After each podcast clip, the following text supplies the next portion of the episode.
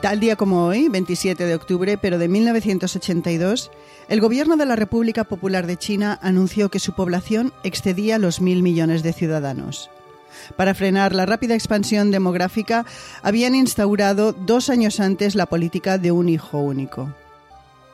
Hola, soy Ana Nieto y esto es Calendario de Historias, una producción de Audire Podcast cuya misión es recordar el pasado indagar en algunos de sus momentos y personajes históricos y buscar qué nos queda de ello.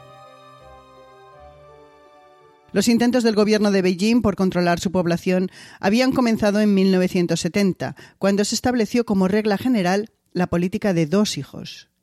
Sin embargo, se consideró insuficiente y en 1980 se pasó a la del hijo único. Según la nueva norma, cada familia china solo estaba autorizada a tener un hijo si bien había importantes excepciones. Por ejemplo, si ese hijo sufría una incapacidad o una enfermedad que lo incapacitasen para trabajar, se podía tener un segundo hijo, siempre y cuando la discapacidad no fuera hereditaria. También se permitía un segundo hijo cuando tanto el padre como la madre fueran ellos mismos hijos únicos, o cuando la familia estaba compuesta por divorciados y entre ambos solo tenían un hijo del matrimonio anterior. Otras excepciones frecuentes eran las que tenían en cuenta la procedencia geográfica de los miembros de la familia o su grupo étnico. Además, en el caso de las familias rurales, si el primer hijo era una niña. En todos los casos era necesario obtener previamente una autorización de la autoridad correspondiente de planificación familiar.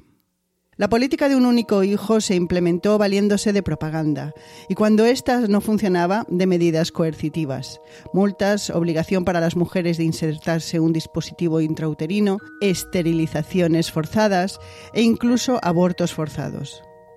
Las consecuencias de esta política fueron dramáticas. Ya que solo se podía tener un hijo, muchos matrimonios preferían que fuera varón. Esto llevó primero al aumento notable en el número de abortos de fetos femeninos y después a un desequilibrio entre géneros. Hoy en China hay 34 millones más de varones que de mujeres. Esto causa, por un lado, frustración entre los varones jóvenes heterosexuales que no encuentran pareja porque sencillamente no hay suficientes mujeres. Por otro, otra de las consecuencias de este desequilibrio de géneros es la existencia de tráfico y secuestro de mujeres y su prostitución forzosa, especialmente en las zonas del país donde es más evidente el desequilibrio de géneros. También aumentó el número de bebés dados en adopción, especialmente niñas. Se estima que 110.000 niños chinos de corta edad han sido adoptados por padres de otros países. Y finalmente también se redujo el rápido paso con el que se incrementaba la población de China. Pero este, que era el fin buscado, resultó ser un regalo envenenado, el envejecimiento de la población. Y es precisamente esta consecuencia la que llevó al gobierno de Beijing al finalizar la política del único hijo en 2015. Se volvió a una norma de 1970 que permite a las familias chinas tener dos hijos. Hoy la población china se estima que alcanza los 1.400 millones de personas y sigue siendo el país más populoso del planeta. Después de China, los países con mayor población son, por este orden, India, con más de 1.300 millones de habitantes, seguida de lejos por Estados Unidos, Indonesia, Brasil, Pakistán y Nigeria. En Europa, el país con mayor población es Rusia, con menos de 150 millones, seguido de Alemania, Reino Unido y Francia. En cuanto a los países con mayor porcentaje de población, con más de 65 años, son los siguientes. Japón, con más de uno de cada cuatro japoneses por encima de esa edad. Italia, Finlandia, Portugal y Grecia. España ocupa el lugar 20 con el 19% del total de su población por encima de los 65 años. Otros 27 de octubre sucedieron los siguientes eventos. En el año 312, Constantino tuvo la llamada visión de la cruz antes de su enfrentamiento con Magencio por la posición de emperador de Roma. En la visión o sueño, Constantino vio una cruz en el cielo que le pidió deshacerse de las águilas imperiales de las insignias de los soldados y sustituirlas por la cruz cristiana y le anunció, con este signo vencerás. Constantino incorporó la cruz a sus estandartes y venció. Al año siguiente se proclamó mediante el Edicto de Milán el fin de la persecución de los cristianos y la tolerancia del cristianismo en el Imperio romano. Constantino se bautizó poco antes de fallecer y se considera el primer emperador romano cristiano.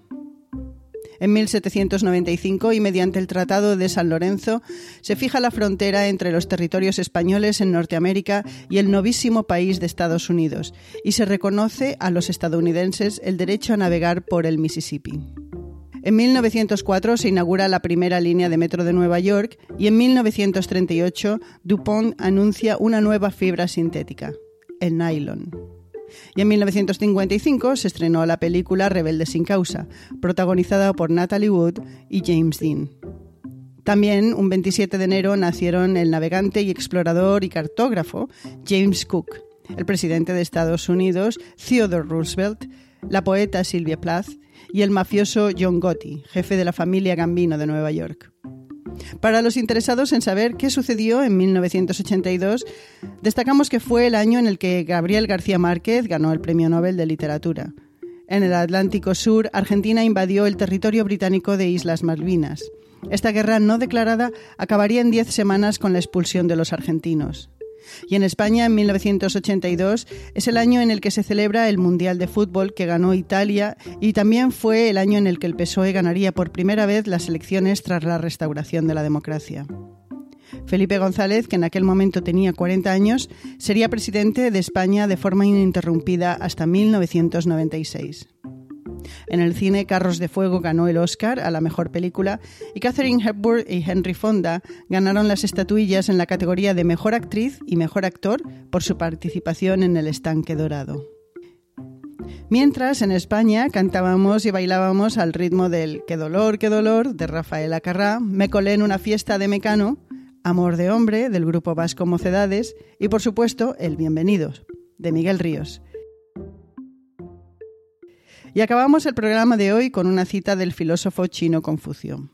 Los únicos que no cambian son los sabios de primer orden y los completamente idiotas.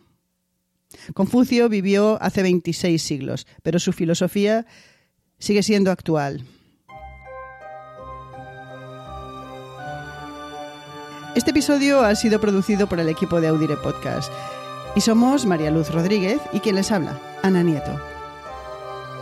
Mañana será otro día.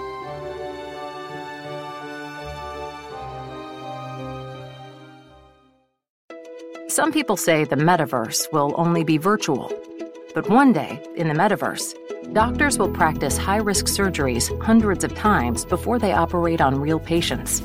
And students will be transported to ancient Rome and Saturn's rings, improving health outcomes, learning, and more. The metaverse may be virtual but the impact will be real. Learn more about what Meta is building for the metaverse at meta.com slash metaverse impact. In the metaverse, doctors will practice surgeries hundreds of times before operating on real patients. The metaverse may be virtual, but the impact will be real. Learn more at meta.com slash metaverse impact.